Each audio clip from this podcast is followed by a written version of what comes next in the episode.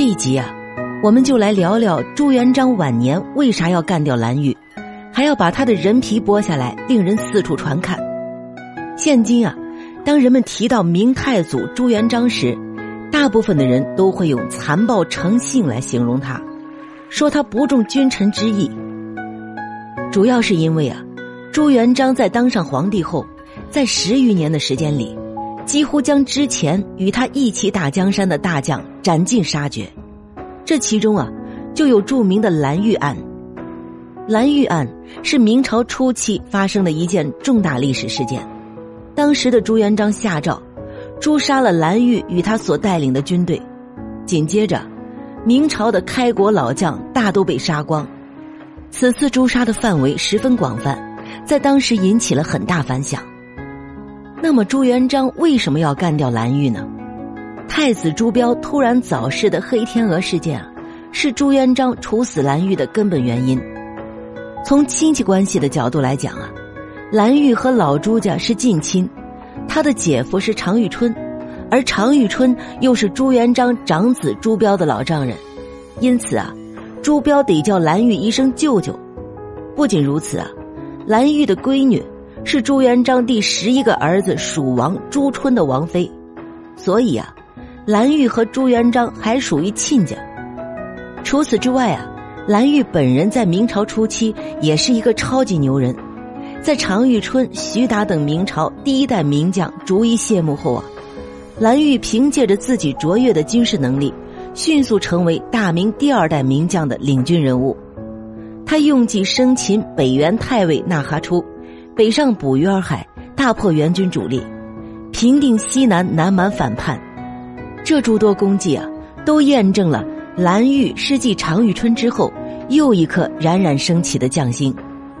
朱元璋打天下，很多的战役都是因为有了蓝玉才取得的胜利，蓝玉也是因为屡立战功。受到了朱元璋的诸多赞赏，甚至因为擒获蒙古首领立下战功，朱元璋还让他给太子朱标当了老师。由此啊，蓝玉进入了他人生之中最为鼎盛的时期。不过，就是这样一个军事能力极强，并且还是皇亲国戚的蓝玉，却最终被朱元璋下令剥皮。这张人皮啊，还被传诗各地，让官员们参观，以儆效尤。了凡想到了我们现代的警示教育基地啊，最多也就是放一些落马官员的视频图片啥的，人家老朱家牛啊，直接给你们发个人皮去观摩，大家能想象到那种惊骇的场面吗？几天前大家还是同事，甚至一起喝酒聊天吹牛打屁，这几天后啊，就看到他的一张完整的人皮在你眼前晃悠，是不是太恐怖了？这警示教育啊，估计啊，人都能给整出阴影来。哎，要不说啊，朱元璋的创造力的确是挺丰富啊。好吧，咱也不发感慨了。那为什么朱元璋要用如此残酷的刑罚来处死蓝玉呢？从史料上看啊，这一切的起因得从洪武二十六年二月一份来自锦衣卫的密报说起。锦衣卫都指挥使蒋环密报朱元璋。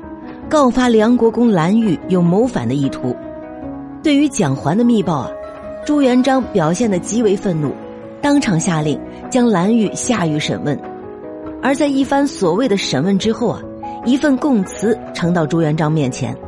根据供词显示，蓝玉和景川侯曹振、贺寿侯张毅等人密谋，要在数日后国家举办的天子亲自耕田典礼上，对朱元璋进行行刺。这个结果，自然令朱元璋龙颜大怒。于是啊，一道结束蓝玉性命的圣旨便从皇宫中发了出来。明史中记载啊，是剥皮食草，足诛之。而从蓝玉被下狱到其被处以极刑，前后也就仅仅三天啊。这个从定罪到处死的速度，放在一般的罪犯身上尚能理解，但放在蓝玉身上，是不是快了点儿？也许有人会说，蓝玉所犯之罪证据确凿，再加上他往日的不法之事，因此啊，快速定罪、快速处死也不是什么奇怪的事儿。但实际上，这背后可没那么简单。蓝玉的死确实有屡犯朱元璋忌讳的结果，但归根结底啊，还是朱元璋等不及了。在说这个之前啊，先说说蓝玉曾经干过的几桩蠢事。这第一件事啊，就是凌辱元王妃。常遇春死后啊，蓝玉逐渐崭露头角，得到了朱元璋的重视，并且啊，在洪武四年，蓝玉随着征西将军傅有德攻克成都。立下了汗马功劳，之后啊，蓝玉又跟随徐达，在雁门关外的野马川击败了元朝名将王保保。自此啊，蓝玉一发不可收拾，攻克兴河，平定西番叛乱，每一仗均以大获全胜告终。也因为如此，蓝玉在洪武十二年，因战功啊，被晋封为永昌侯，算是跻身了公侯将相之列。到了洪武二十年。朱元璋决定出兵北伐，而蓝玉作为征虏左副将军，跟随大将冯胜讨伐北元。这一战啊，可以说是奠定了蓝玉名将的基础。在大军到达通州后，蓝玉率领一支轻骑，在雪夜中啊直扑元军大营，不仅击杀了元朝的平章果来，还俘虏了大批元军。更出彩的是啊，在之后的继续追击中。蓝玉识破了元将纳哈出假意投降的阴谋，并将计就计啊，将其生擒，最终成功的收服了这股元军势力。有道是啊，运气来了挡也挡不住。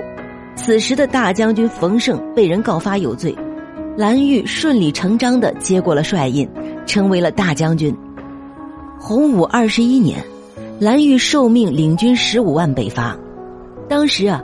北元的皇帝就在捕鱼洱海附近驻扎，蓝玉得知消息，连夜急行军。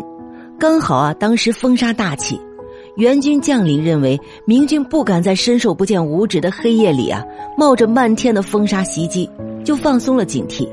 结果，就在元军酣睡之际啊，蓝玉带兵犹如天神下凡，出现在了元军大营附近。此战的结果是元军大败。被俘的元军贵族以及民众啊，多达八万多人，同时还获取了牲畜十五万头，金银细软无数。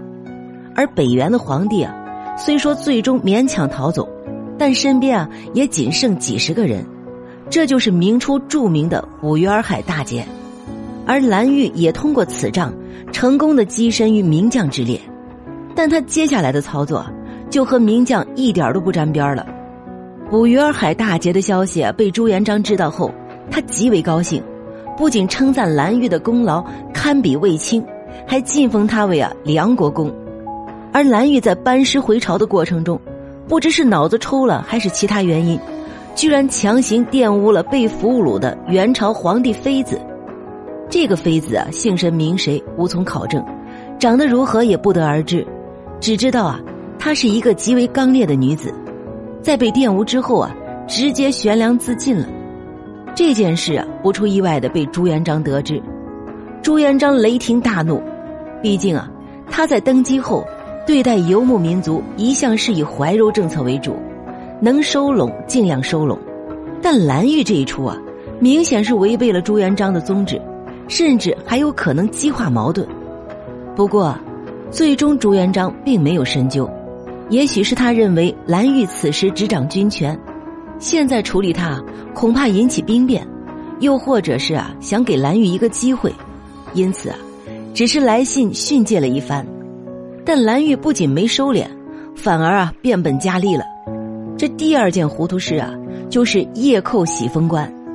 喜峰关在长城以北，是蓝玉班师回朝的必经之路，因为此处啊属于关隘。因此，这里同样有明军将士把守。而在蓝玉带着大军浩浩荡荡的走到喜峰关时啊，恰逢赶上夜色已深。按照当时的规定啊，守关的将士需要确认进关部队的身份，然后再打开城门让他们进关。这程序啊，历来如此。管你什么身份的大将，就没有不遵守的。